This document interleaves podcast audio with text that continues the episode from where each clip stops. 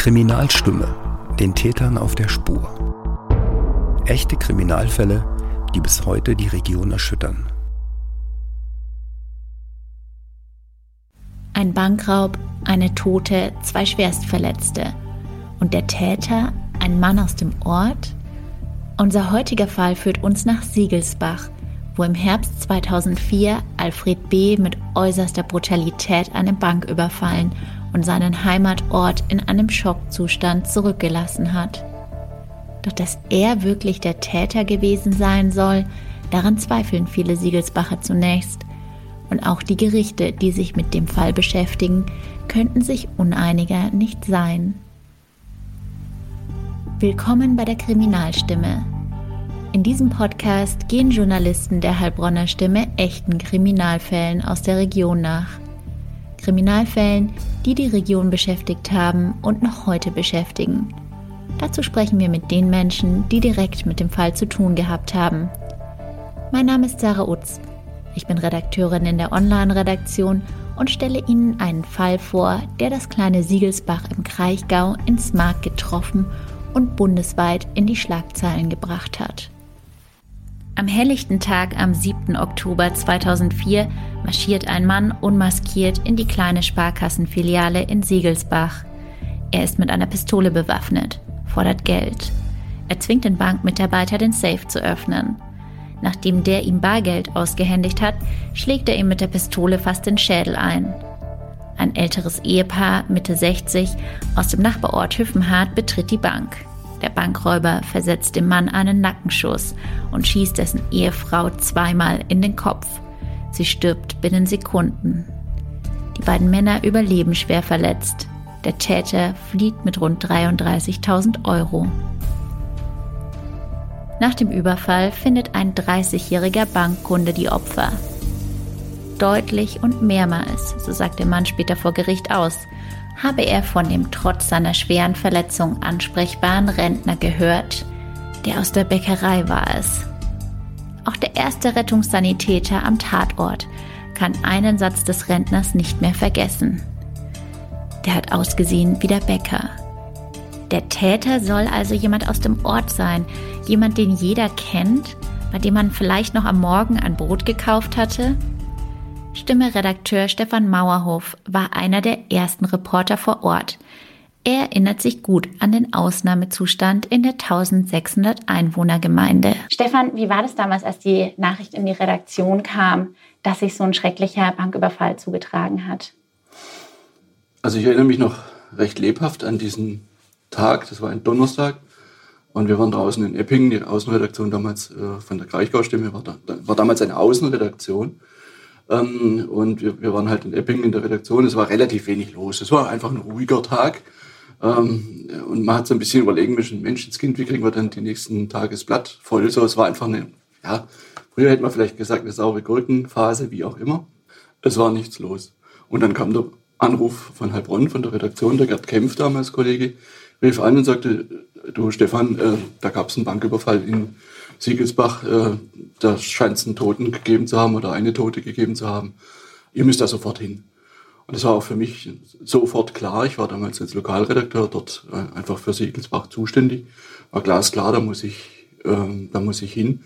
Und da steht man natürlich sofort, äh, wie wir sagen, unter, unter Strom, ist ja logisch. Man weiß, da ist was Schreckliches passiert. Es gab einen Toten. Man weiß, die Polizei ist vor Ort ähm, und fahndet. Also der, der, der Täter, soweit wusste ich es ja, äh, wird äh, gesucht.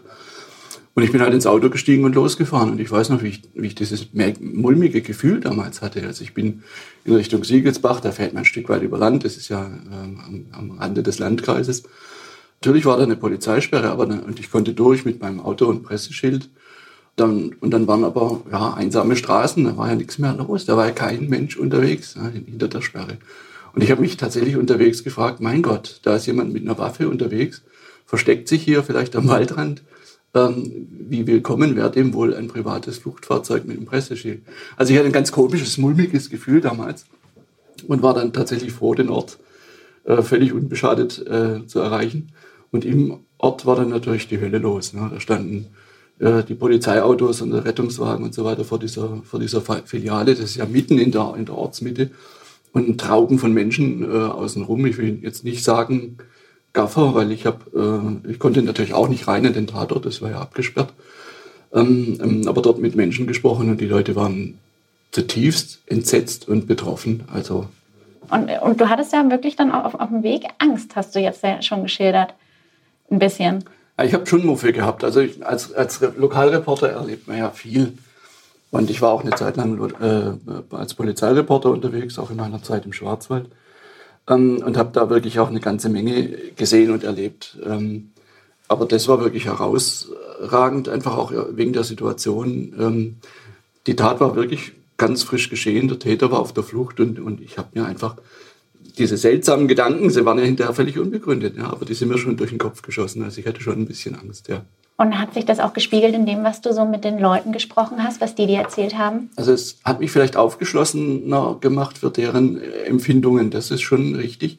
Und ich habe auch äh, in dieser Zeit wirklich ähm, ja, gut nachvollziehen oder nachempfinden, so muss man sagen, nachempfinden können, wie es den wie es den Menschen dort geht. Das hat ja mit dem ganzen Ort äh, wirklich viel angestellt. Ja.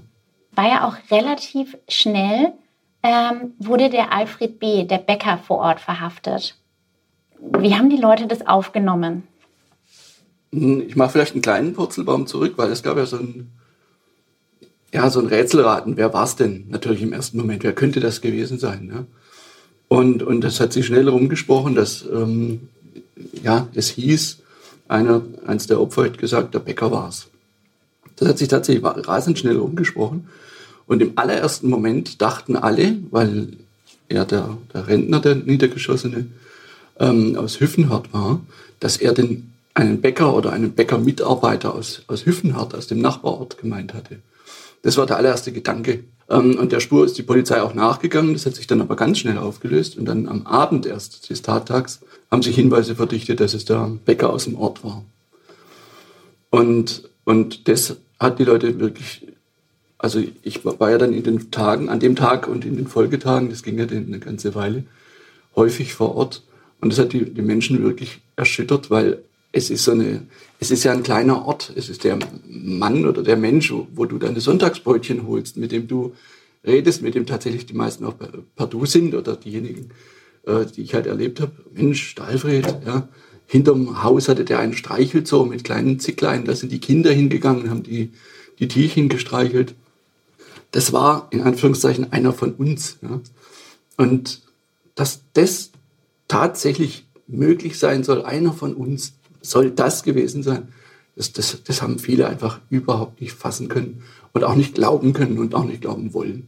Es gab da welche, die, die gesagt haben, nein, das kann nicht sein.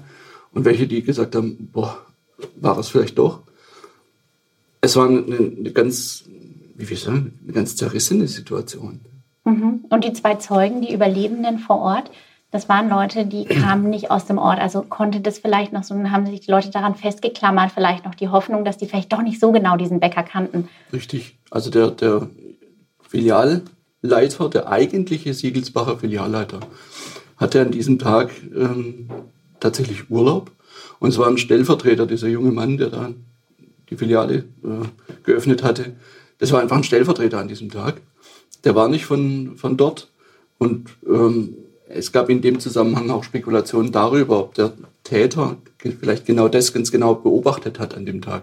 Dass er vielleicht eben einer doch sein ähm, hätte können, der aus dem Ort kam und genau beobachtet hat, heute ist der Filialleiter nicht da, sondern nur ein Stellvertreter. Vielleicht erkennt er mich nicht, wenn ich da reingehe. Also das waren einfach Spekulationen, die sich dann im Laufe des, der, der weiteren Entwicklung ergeben haben. Also er war nicht von Ort und wie gesagt, der, die anderen Opfer aus Hüffenhardt. Aber das ist das Nachbardorf, also da kennt man einander schon, denke ich. Ja. Dazu kam ja auch noch, dass ähm, einer aus dem Ort eben ein Alibi gegeben hat, nämlich ein Bauer, der wohl den Alfred B. gegrüßt haben wollte.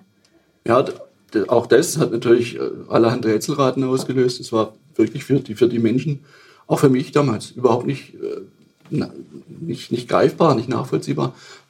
Hat der eine recht oder der andere, der gesagt hat, ich, ich habe ihn erkannt, es war der Bäcker, ja kann es gewesen sein. Ich habe im Laufe meiner, meiner Recherchen vor Ort oder Gespräche vor Ort auch von jemandem gehört, dass er an dem Nachmittag der, der Tat noch im Waldkindergarten oder im Wald bei einer Kindergartenaktion, irgend sowas war da, ähm, gesehen worden sei in aller Seelenruhe und hätte sich da blicken lassen und mit den Leuten gesprochen. Also da gab es völlig widersprüchliche, auch für mich völlig widersprüchliche Darstellungen. Hast du eigentlich auch mal mit den Angehörigen von dem Bäcker gesprochen? Es gab eine Verlobte und eine Mutter. Ja, also das habe ich tatsächlich nicht. Ich, hab, äh, ich bin da auch hingegangen, habe geklingelt bzw. geklopft. Und, und ähm, aber die, die haben mit überhaupt niemandem, das kann ich auch völlig verstehen, ähm, äh, sprechen wollen. Ich war dann ähm, an, am Montag danach, glaube ich, war ich auch im Ort nochmal unterwegs und bin in die Bäckerei rein. Ähm, und die hat an dem Tag tatsächlich ge geöffnet. Ich habe da eingekauft und habe meine Brezel gekauft und, und war halt da Kunde sozusagen und habe mir einfach einen Eindruck davon, verschafft, wie die da, wie es da jetzt weitergeht. Ähm, und, und habe halt gesehen, dass die da mit, mit geröteten Augen und, und, und verbissenen Gesichtern hinterm Tresen standen und einen auf Business as usual gemacht haben, einfach um, um zu, zu signalisieren, hey, unser ja, Sohn, Verlobter, war es nicht, wir sind hier ganz normal bei euch, wir verkaufen euch nach wie vor unser Brötchen. Ähm, den Eindruck habe ich bekommen, aber wäre ich da hingegangen, hätte gesagt, ich bin von der Zeitung, die hätten hätten, also das, das, das unterstelle ich einfach, äh, oder habe ich damals unterstellt, hätte nichts gesagt. Und sie haben auch mit keinem anderen Medium gesprochen. Also die, die haben einfach gemauert und so gemacht. Kann ich auch verstehen. Mhm. Ja. In dem Moment wahrscheinlich auch Natürlich. nicht wahrhaben wollen, dass Alfred da irgendwas mit zu tun gehabt genau. haben könnte. Genau. Ja. Zwei Tage nach der Tat erlässt das Amtsgericht Heilbronn einen Haftbefehl gegen den hochverschuldeten Siegelsbacher Bäcker Alfred B. Der bestreitet zwar die Tat und verweigert die Aussage, doch es gibt immer mehr belastende Indizien. Es wird bekannt, dass er am Tag der Tat 10.000 Euro auf ein Konto einzahlte. Die Polizei findet in der Bäckerei des Tatverdächtigen weitere rund 20.000 Euro, versteckt in einem Kühlaggregat. Im Auto des damals 46-jährigen Verdächtigen finden die Ermittler außerdem eine kleine Blutspur mit der Teil-DNA des vom Täter niedergeschlagenen Bankangestellten. Auch dessen Handabdruck findet sich auf einem der Geldscheine, die die Polizei bei Alfred B. entdeckt. Wie hat sich dann nochmal die Stimmung in Siegelsbach verändert? Die Situation ist ja schlagartig eingetreten. Plötzlich war Siegelsbach in aller Munde. Plötzlich sind da auch Medienvertreter, Fernsehteams, äh, große Zeitungen, auch, auch große Zeitungen mit großen Buchstaben Leute rumgerannt und haben versucht, mit Leuten zu reden. Auch das hat mit den, mit den Siegelsbachern was gemacht. Ja, jeder quatscht mich an, jeder will was von mir wissen, jeder will, ich soll was in die Kamera sagen. Die Leute haben völlig zugemacht. Auch das kann ich völlig verstehen. Ne? Dass die Menschen gesagt haben, Mensch, ins Kind bei uns ist was Furchtbares passiert. Äh, äh, wir kommen selber schier nicht, nicht damit klar. Lasst uns doch in Ruhe, ihr, ihr Medienleute. Ja? Und das war auch für mich als Lokalredakteur, natürlich habe ich diese Reaktion auch gespürt. Ähm, war aber halt auch eine Herausforderung, sage ich jetzt mal, weil ich auch gespürt habe, okay, da kommt einer von, von unserer Zeitung. Also im Zweifelsfall ist es ja so, wenn der was Schreckliches über uns schreibt, ähm, können wir ja irgendwie auch reagieren. Abbestellen oder dergleichen oder sich an den Chefredakteur wenden und so fort. Ähm, jedenfalls ist das das eine. Und das andere, was ich, was ich gemeint habe zu spüren, war auch, dass die Leute sagen, okay, da kommt keiner vom, was weiß ich, Privatsender XY, sondern von unserer Lokalzeitung dem kann man vielleicht schon was sagen. Allerdings habe ich nicht viele Leute ansprechen können. Ich habe nur ein paar ähm, namentlich zitieren können. Und das ist wirklich herausragend der Siegelsbacher Pfarrer, der evangelische Pfarrer, der Daniel Fritsch, der war damals ein ganz wichtiger Gesprächspartner für mich. Ich habe mir gedacht, er ist sicherlich auch für viele Siegelsbacher, die diese Geschichte bewegt, einfach ein Ansprechpartner, jemand, wo man sich, wo man sich ausreden kann und, und ausheulen kann, wie auch immer. Ähm, und ob er das sozusagen durch seinen, durch seinen Filter sozusagen mit mir ähm, teilt. Ja. Und dazu war er bereit und hat, hat mir da wirklich äh, ja, bewegende Dinge erzählt. Ähm, und, und, und das war dann auch so ein Vertrauensverhältnis, das da zwischen ihm und, und mir entstanden ist, wo man wusste und sich auch besprochen hat, okay, das, das kann ich schildern. Äh, oder vielleicht in allgemeineren Worten schildern. Und das eben nicht. Und das habe ich auch, daran habe ich mich auch gehalten. Einfach aus, aus, aus Respekt der, vor den Menschen dort. Ähm, ich wollte da und, und habe da auch keinen Sensationsjournalismus äh, gemacht, sondern ich wollte da wirklich ähm, einfühlsam und trotzdem neutral und ich sage jetzt mal professionell Bericht erstatten. Ähm, und das hat mir unter anderem der Herr Fritsch als Ansprechpartner, der Bürgermeister, der Uli Kremsler natürlich auch. Also es gab ein paar, paar Ansprechpartner. Ähm, und, aber herausragend ist mir eben Daniel Fritsch in Erinnerung ähm, ermöglicht, äh, das zu machen. Und das, das ging auch so weit, dass dann in, in den Folgetagen gab es ja dann ähm, äh, ein, ein, ähm, nochmal einen Gottesdienst dazu, einfach wo die Leute sich äh, auch hinterher noch Kerzen auf dem Boden hinstellen konnten und so. Und über diese Dinge habe ich dann, dann ähm, auch berichtet, habe auch ein, ein, Interview mit, mit Herrn Fritsch und seiner äh, damaligen Frau gemacht, ähm, wo einfach die beiden geschildert haben, wie sie es äh, erleben, wie sie im, im Ort die Situation erleben. Und auch wie, die, wie dieser, dieser Pfarrer gesagt hat, was es auch mit ihm gemacht hat. Also das waren, du merkst ja auch an meiner Art, wie ich schildere, vielleicht, es waren einfach äh, wirklich sehr bewegte Tage und bewegende Tage. Äh, und in meiner journalistischen Laufbahn ist das also eins der ganz herausragenden Dinge. Am 22. Dezember 2004 erhebt die Staatsanwaltschaft Heilbronn gegen den mutmaßlichen Bankräuber Anklage wegen Mordes. Dem damals 46-jährigen Dorfbäcker werden zudem zweifacher versuchter Mord, räuberische Erpressung mit Todesfolge und zweifache Körperverletzung vorgeworfen. Einer der Nebenkläger ist der überlebende Rentner Hermann C. Der Heilbronner Rechtsanwalt Tobias Göbel vertritt ihn und seine Familie. Tobias Göbel erzählt, wie er und seine Mandanten den sich jahrelang hinziehenden Prozess erlebt haben, mit einem Freispruch vor dem Landgericht Heilbronn, der Revisionsverhandlung bis zur erneuten Verhandlung vor dem Landgericht Stuttgart und dem endgültigen Urteil. Herr Göbel, Sie haben im Prozess gegen den Bäcker Alfred B. aus Siegelsbach, eines der überlebenden Opfer bzw. dessen Familie, vertreten. Was hat sich denn aus Sicht Ihres Mandanten am 7. Oktober 2004 um kurz vor 14 Uhr zugetragen? Ja, also ich hatte damals tatsächlich die Nebenklage und auch die Vertretung des Verletzten und seiner Familie relativ kurzfristig nach äh, der Tat übernommen und die Sache ist eigentlich relativ einfach, was sich dort zugetragen hat. Es war eines der sicherlich brutalsten und schwersten Verbrechen, die ich ja, seit damals erlebt habe.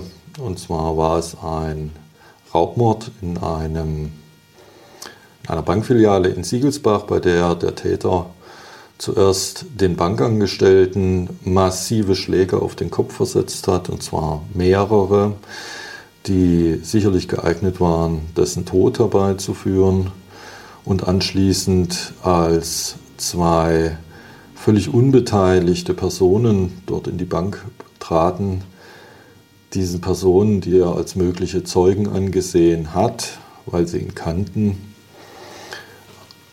versucht hat zu töten. Und bei der Ehefrau ist das ihm auch gelungen.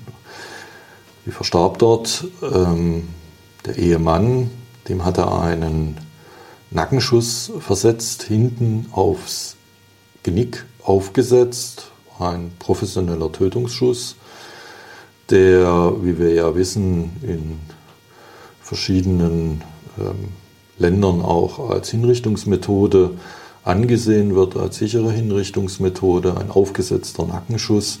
Und wenn Sie einen solchen Schuss ausführen, dann gehen Sie davon aus, dass Sie hier jemanden getötet haben.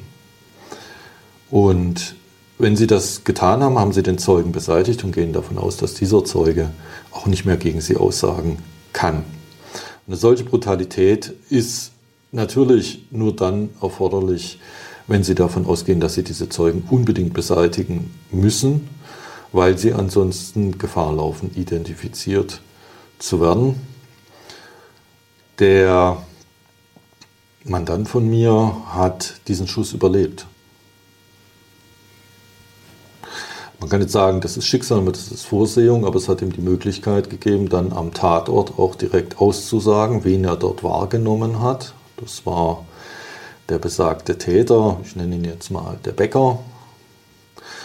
Und diese Aussage vor dem Tatort hat er auch später nochmal im Krankenhaus auf einer Videoaussage wiederholt. Es gab dann eine Lichtbildvorlage etc. Auch der Bankangestellte hat auch Aussagen dazu im Prozess getroffen. Ähm, wenn Sie mich also fragen, was ist dort passiert am 7. Oktober 2004, dann sage ich Ihnen, das war eine massive, brutale Tat, wie wir sie hier in unseren Breiten ganz, ganz selten erleben und natürlich auch mit wahnsinnigem Leid für die Familie und die Angehörigen verbunden ist. Sie haben jetzt schon gesagt, Ihr Mandant und auch der andere Überlebende haben sofort eigentlich den Täter benannt. Die Polizei hat auch diesen Bäcker verhaftet, äh, sehr zeitnah. Aber die Verhandlung, der Fall war 2004, die Verhandlung hat sich wahnsinnig lange hingezogen. Erst 2008 wurde letztendlich der Alfred B. zu lebenslanger Haft verurteilt. Wie haben Sie das erlebt? War das außergewöhnlich in so einem Fall? Naja, es war sicherlich ähm, auch, was den Ablauf des Prozesses anging und auch der Ermittlungen, ein etwas außergewöhnlicher Fall, der auch außergewöhnlich aufwendig war. Der Becker ist ja nicht gleich verhaftet worden, sondern es gab dort ja auch erstmal noch polizeiliche Gespräche. Es ist eine relativ kleine Gemeinde dort. Ähm, und es gab auch erstmal äh, die Vermutung, dass es möglicherweise ein anderer Bäcker gewesen sein soll, sodass man davon ausging, dass der Freund und Bekannte, den man dort möglicherweise hatte, ähm, natürlich nicht der Täter war, weil es ist natürlich sehr schwierig, eine Person aus dem näheren Umfeld, den man vielleicht kennt, den man jahrelang kennt, mit einer solchen Tat in Verbindung zu setzen. Ähm, und deswegen möchte man vielleicht auch gar nicht, dass der das gewesen ist. Man kann sich ja häufig nicht vorstellen, dass der Familienvater, der möglicherweise zu Hause sitzt, äh, möglicherweise solche oder ähnliche schreckliche Taten begeht. Aber wir erleben es ja immer wieder, die Täter in solchen schweren Tötungsdelikten und auch Sexualdelikten sind ja häufig jetzt nicht auffällige Personen, die man jetzt draußen äh, herumlaufen sieht mit der Machete in der Hand, sondern sind häufig Personen, die natürlich immer ein Umfeld haben von Nachbarn und Familie, die natürlich häufig nicht davon ausgehen, dass äh, diese Personen solche Taten begehen, insbesondere wenn sie absolut schuldfähig sind, wenn keine psychischen Auffälligkeiten ist. Es ist was anderes, ob ihr Nachbar mit einem Aluminiumhut um den Kopf dann irgendwie ums Haus läuft. Da gehen sie schon davon aus, dass da irgendwas nicht in Ordnung ist. Aber wenn sie es mit einer ganz nach außen unauffälligen Person zu tun haben, tun sie sich natürlich auch als Polizeibeamter schwer, einen solchen schweren Vorwurf erstmal mit der in Verbindung zu bringen. Und deswegen jetzt zu Ihrer Frage. Es gab sicherlich dort Ermittlungen dann in verschiedene Richtungen, aber letztendlich äh, muss man sagen, äh, wurden ja dann doch eine Menge von Sachbeweisen auch noch später gesichert. Was waren das für Beweise? Also wir haben ja im Strafprozess verschiedene Arten von Beweisen. Wir haben auf der einen Seite den Zeugenbeweis, das ist meist der für Prozessbeobachter der eindrücklichste Beweis, den man hat. Dieser Beweis ist natürlich an die Zeugenaussage, an die Person gekoppelt, an deren Verhalten vor Gericht, an deren Art, wie sie sich ausdrückt möglicherweise. Und wir sehen, dieser Zeugenbeweis ist natürlich ein Beweis, der ganz, ganz vielen Einflüssen letztendlich unterliegt. Das fängt an mit der Wahrnehmung, das geht weiter mit der Erinnerung und es geht, endet letztendlich mit der Wiedergabe dieses Zeugenbeweises. Aber wir haben eine ganze Menge andere Beweise und das sind die sogenannten Sachbeweise, die wir haben. Das sind äh, beispielsweise DNA-Spuren. Es sind äh, möglicherweise, dass man feststellt, dass gewisse Schuhspuren sich an einem Ort befinden, die man möglicherweise Schuhen zuordnen kann, die der Täter besessen hat.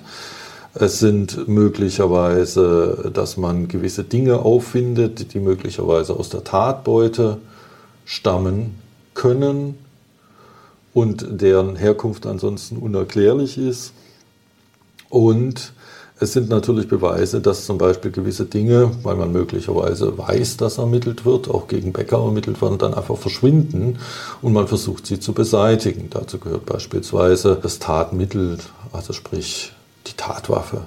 Und das Handwerk und die Kunst äh, der Strafjuristen und insbesondere der Gerichte ist es natürlich, alle diese Beweise in die Waagschalen zu werfen, zugunsten und zu Lasten und dann aus diesem Gesamtbild ein Ergebnis herbeizuführen. Und jetzt gab es viele von den Beweisen, die Sie angesprochen haben. Es gab zum einen zwei Augenzeugen, die gesagt haben, es war der Bäcker. Mhm.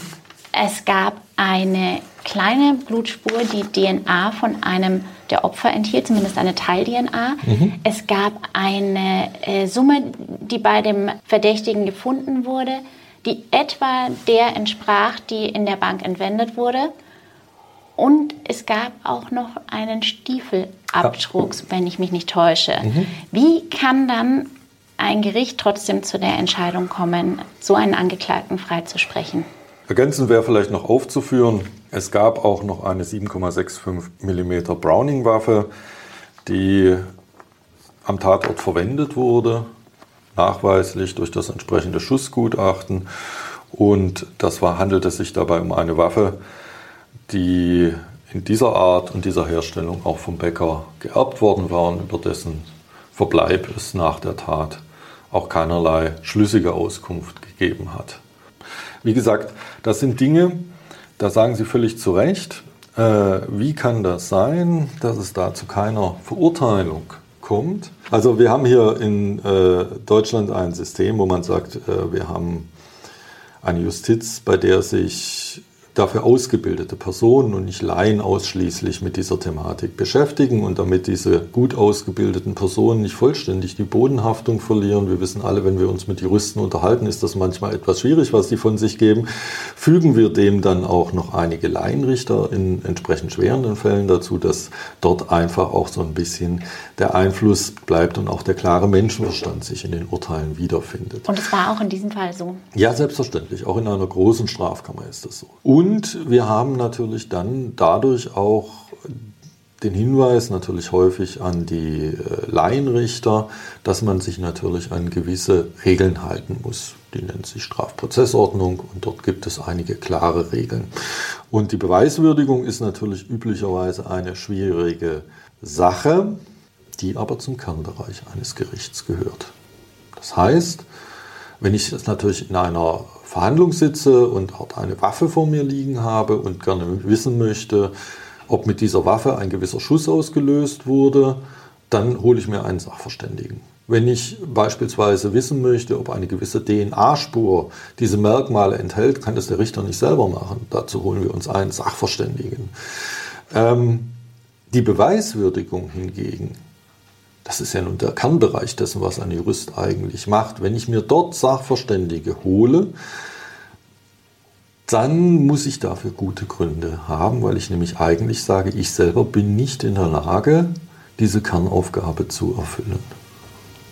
Und wo hat es das Gericht in diesem Fall Ihrer Ansicht nach nicht getan?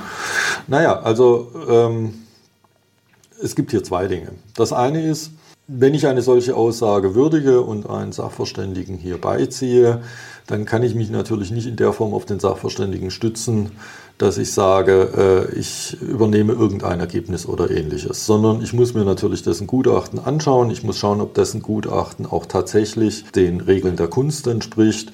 Und wir hatten ja in diesem Prozess zwei Sachverständige und die zweite Sachverständige hat ja ganz klar gesagt, das war ja eine sehr äh, ja, eine sehr renommierte Sachverständige, dass das erste Gutachten dazu eben nicht diesen Regeln der Kunst entspricht. Und das muss ich natürlich als Gericht würdigen. Wenn ich mir schon eine Hilfskraft hole, muss ich darauf achten, dass die ihren Job auch tatsächlich so macht, dass es dann den wissenschaftlichen Kriterien standhält. Aber das ist nicht das Entscheidende.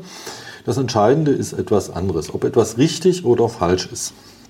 Wir sind alle Menschen und wir wissen das am Ende des Tages natürlich nicht, selbst wenn wir bei etwas dabei gewesen sind. Wir Juristen sind regelmäßig bei den Taten nicht dabei. Wenn wir dann also von außen drauf schauen, dann müssen wir schauen, dass wir, wie wir es vorhin auch schon ähm, angedacht haben, zumindest die Regeln unseres Handwerks einhalten.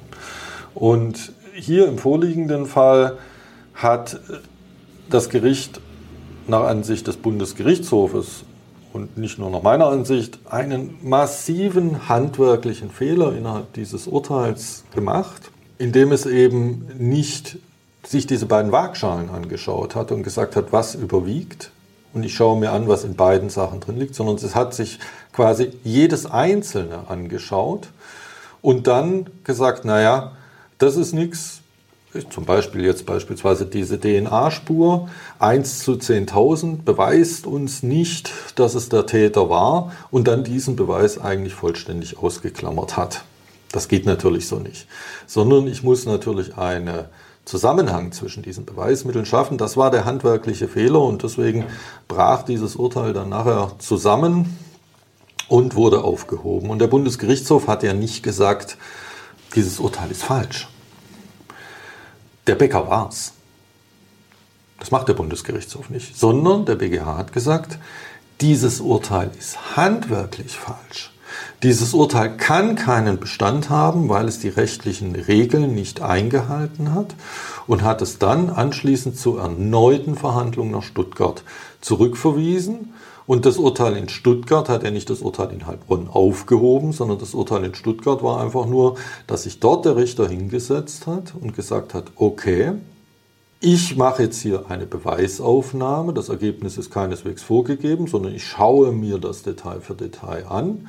Dann machen wir eine Beweisaufnahme, auch hier wieder im Übrigen eine Kammer, die sich tatsächlich an diese handwerklichen Regeln hält. Wir schauen uns an, ob eine Aussage für sich alleine Bestand hat, ob eine Aussage durch eine weitere Aussage gestützt wird, ob eine andere Aussage dem widerspricht. Es gab ja hier einen ähm, Zeugen, der meinte, dass er zu einer gewissen Uhrzeit möglicherweise den Bäcker gesehen hat. Ähm, das wurde dann nachher im Prozess sehr deutlich, dass diese Aussage möglicherweise inhaltlich ja doch erheblichen Zweifeln ausgesetzt gewesen ist, sowohl was die zeitlichen Abläufe als auch die zeitlichen Zusammenhänge angegangen ist. Und wenn ich das dann habe, dann mache ich was noch was anderes. Dann nehme ich meine Sachbeweise. Und ich bin großer Fan von Sachbeweisen, weil Sachbeweise letztendlich immer natürlich ein hohes Gewicht haben. Und dann muss ich auch diese Sachbeweise darauf werten, stützen die die Aussagen der Zeugen, die den Angeklagten hier tatsächlich belasten oder widersprechen die dem. Und wenn ich jetzt noch Zweifel habe, am Ende dieses ganzen Prozesses, dann sage ich, zugunsten des Angeklagten spreche ich frei und damit kann dann auch jeder leben. Oder muss damit leben. Wenn ich allerdings am Ende dieses Prozesses keine Zweifel habe, dann verurteile ich ihn. Und ähm, jetzt in der Rückschau kann ich das natürlich alles ähm, einigermaßen emotionslos schildern. Natürlich nach diesem ersten Urteil, dass er diesen langen Prozess abgeschlossen hat, muss man sagen, gab es natürlich schon durchaus Emotionen und Unverständnis. Aber wir versuchen natürlich als professionelle Beteiligte nach Möglichkeit, solche Emotionen weitestgehend auszublenden und uns auf die Sache zu konzentrieren. Aber wenn Sie natürlich sehen, dass hier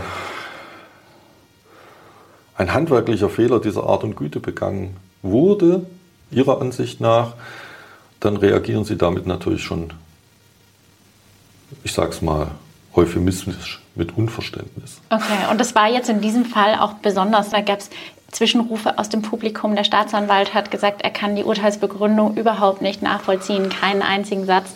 Und Sie haben dem Gericht auch als Nebenklage sehr schnell vorgeworfen, dass das völlig einseitig war. Also das war schon außergewöhnlich, was sich da abgespielt hat. Ja, ich muss ehrlich sagen, ähm, also ich hatte, war da ja noch ein jüngerer Anwalt und hatte da auch noch äh, nicht ganz so die Erfahrung, möchte ich sagen. Und ich muss sagen, ich war damals wirklich verstört, weil ich wirklich nicht glauben konnte, dass in einem solchen Verfahren, wo die Regeln tatsächlich so klar waren und wo die Beweislage meines Erachtens auch, wenn man sie richtig gewürdigt hat, also so wie man es gelernt hat, auch klar war, dass es zu einem solchen Ergebnis führen kann.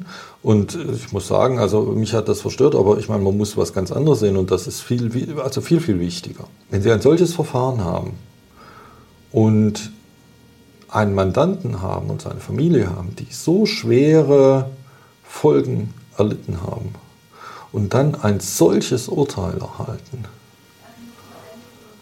ich glaube, das kann kaum jemand nachvollziehen, was das bei einem Menschen verursacht. Und deswegen sage ich mal, all diese emotionale Aufgeregtheit bei Zuschauern, anderen Personen möglicherweise, ähm, das ist die eine Seite. Aber was sie natürlich mit einem solchen ähm, Urteil bei einem Opfer einer solchen Straftat auslösen, das ist natürlich kaum wieder gut zu machen, muss man sagen. Also das ist etwas, ähm, was natürlich ein, ein, eine Verletzung zufügt, die über das, was der sowieso schon erlitten hat, hinausgeht. Und das ist natürlich etwas, was im Regelfall nicht passieren sollte. Es passiert. Ähm, sind alle Menschen, es ist ein fehlbares System, aber, und auch das muss man sagen, es war ja nur ein Zwischenstand sozusagen. Und wenn ich jetzt rückblickend auf dieses Verfahren zurückschaue, dann sage ich, es war natürlich dem Umstand geschildert, dass wir kein Geständnis hatten. Dann wäre dieses Verfahren natürlich schneller gegangen. Kein Angeklagter ist allerdings verpflichtet, ein Geständnis abzugeben. Er kann die Tat bestreiten.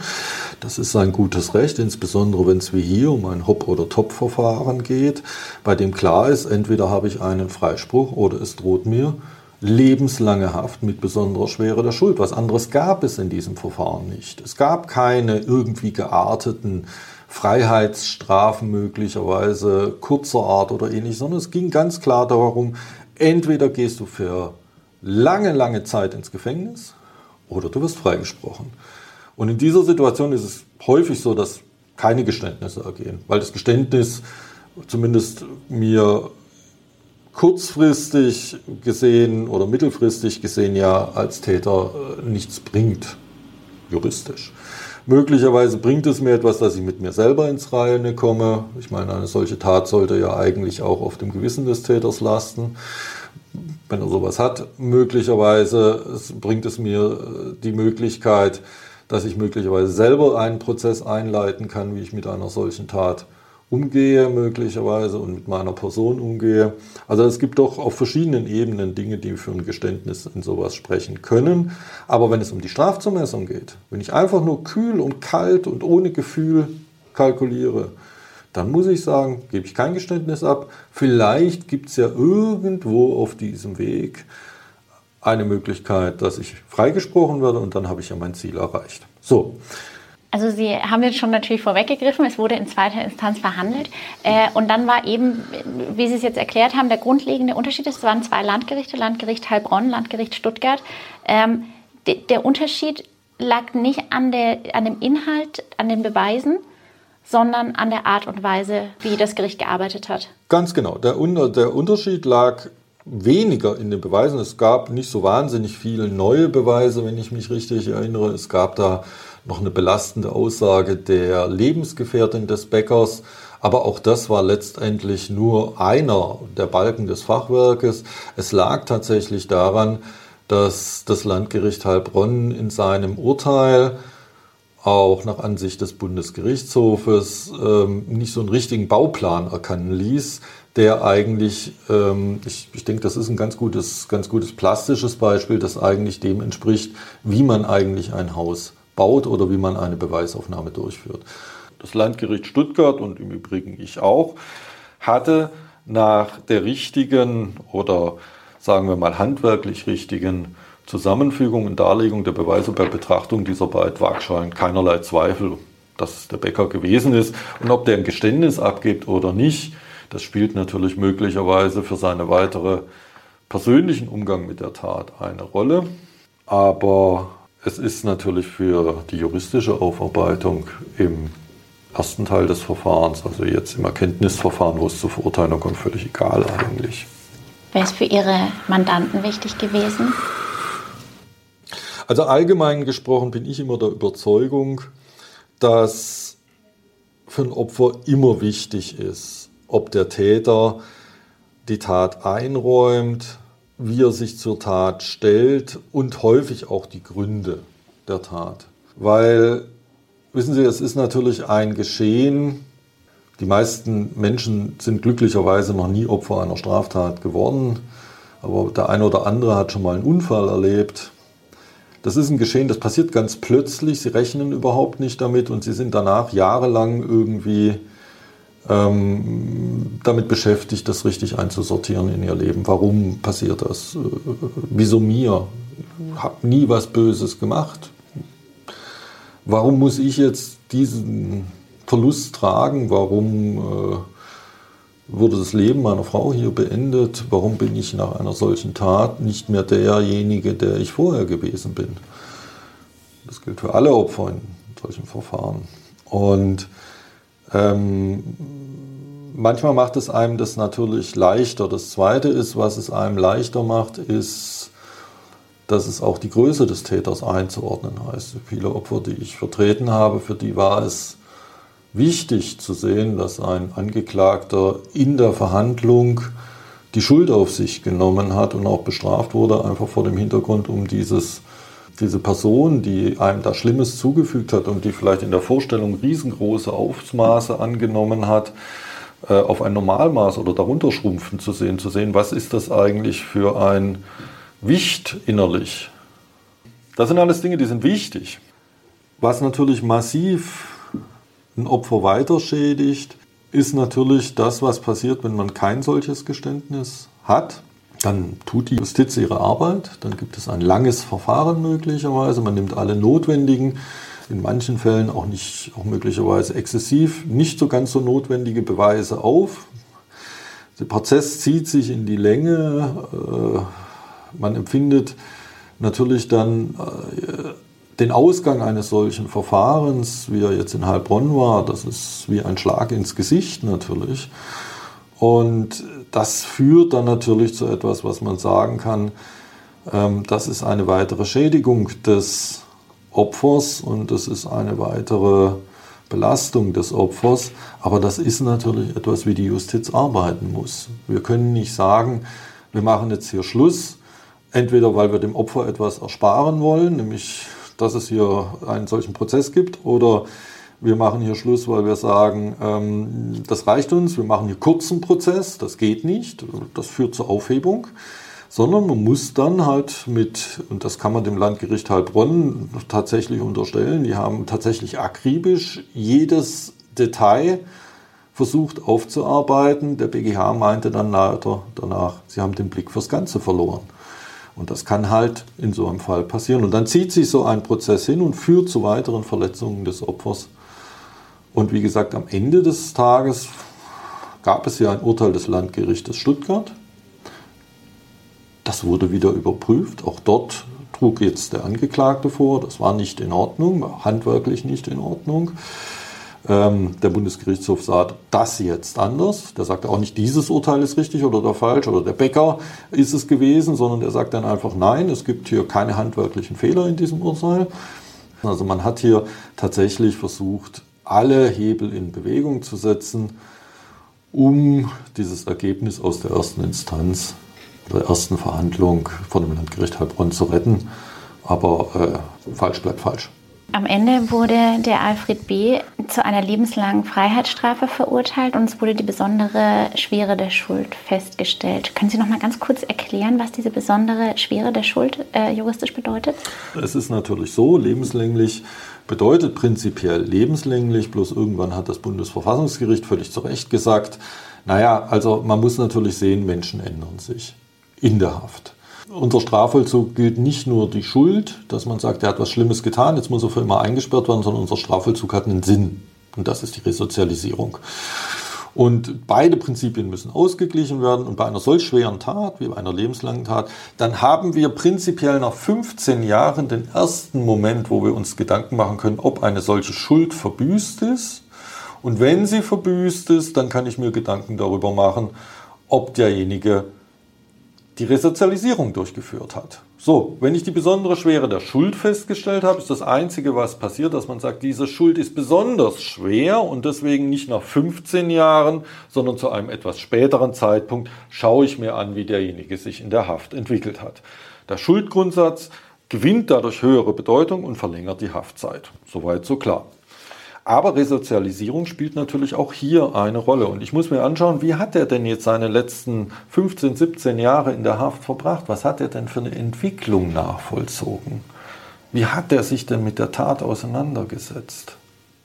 Naja, und hier im vorliegenden Fall hat man halt festgestellt, dass der Bäcker überhaupt keine Resozialisierung durchgeführt hat, dass der Bäcker sich überhaupt nicht mit der Tat auseinandergesetzt hat, dass er immer noch auf dem Standpunkt beharrt, dass er sagt, ich war das nicht, das ändert nichts an dem Umstand, dass er es gewesen ist. Im November 2020 verlängert das Landgericht Heilbronn die Strafe auf 22 Jahre. Ende 2027, nach Ablauf der weiteren Verbüßungszeit, ist Alfred B. 69 Jahre alt. Als Gründe für ihre Entscheidung nennen die Richter Gefährlichkeit und eine fehlende Aufarbeitung der Tat. Die Tatsache, dass der verurteilte Becker die Tat bisher nicht gestanden habe, hätte eine Rolle gespielt. Zentral war aber die Schwere der Tat, erklärte ein Gerichtssprecher nach der Verkündung der Entscheidung. Das heißt, noch fünfeinhalb Jahre bleibt Alfred B. hinter Gittern. Mindestens. Das ist eine außergewöhnlich brutale Tat gewesen. Das ist ein emotionaler Fall gewesen. Denken Sie da manchmal noch dran zurück oder schließen Sie dann ab, wenn die juristische Arbeit getan ist? Also es gibt Fälle, an die man natürlich zurückdenkt. Das sind nicht nur solche Fälle, die jetzt so öffentliches Aufmerksamkeit äh, gewonnen haben. Ich habe davon einige betreut, Mandanten. Äh, es bleibt überwiegend natürlich auch in Erinnerung ähm, das Leid, was natürlich Angehörige und Opfer hier haben. Ähm, das sind nicht Dinge, die einem hinter einem bleiben. Äh, das sind Dinge, die einen natürlich professionell prägen, wie man natürlich mit gewissen Dingen umgeht. Ähm, es sind äh, Sachen, die einen sicherlich auch menschlich prägen. Das gilt im Übrigen auch für die andere Richtung. Viele Leute denken, Straftäter sind äh, Menschen, die völlig außerhalb der Gesellschaft stehen. Ähm, auch das ist natürlich ein Punkt, wo man sagen muss, nein, das stimmt nicht. Also auch das sind Menschen, auch die haben ihre Gründe. Manchmal haben sie etwas auch nicht getan oder nicht so getan, wie es die Staatsanwaltschaft denkt. Das ist auch klar. Und ähm, was einen da natürlich prägt, ist dann natürlich, dass man versucht, diesen Menschen mit Verständnis zu begegnen. Nicht Verständnis für die Tat, sondern Verständnis für den Menschen. Und sich dann versucht, denen eben Wege aufzuzeigen, wie man durch so ein Verfahren durchgeht und versucht dabei natürlich immer den Interessen des eigenen Mandanten gerecht zu werden, aber auch nach Möglichkeit der Interessen anderer. Und das führt natürlich auch in Mandaten ähm, häufig zur Auseinandersetzung, auch nachher vor Gericht zur Auseinandersetzung, wenn man den Eindruck gewinnt, dass die jeweils andere Seite sich eben nicht daran hält. Das ist der Fall, wenn man den Eindruck gewinnt, ähm, dass das Gericht dem eigenen Mandanten als Opfer nicht gerecht wird. Das ist der Fall, wenn man den Eindruck gewinnt, dass die Staatsanwaltschaft, also jetzt nicht generell, aber möglicherweise in einem Fall den Interessen und den Rechten des Opfers nicht gerecht wird, weil man versucht, ein Verfahren möglichst zügig über die Bühne zu bringen. Und es ist natürlich aber der Fall auch, wenn man äh, hier in irgendeiner Form versucht, äh, kurzen Prozess mit einem Straftäter zu machen. Äh, auch diese Personen sind nicht nur die Nummer auf einer Akte, das sind nicht nur ein Aktenzeichen, sondern das sind Menschen und diese Menschen haben gewisse Beweggründe, die können sich ändern. Die können einen Neuanfang machen, die können möglicherweise auch gar nicht diese Tat so begangen haben, aus anderen Motiven. All diese Dinge sind in einem solchen Prozess zu hinterfragen.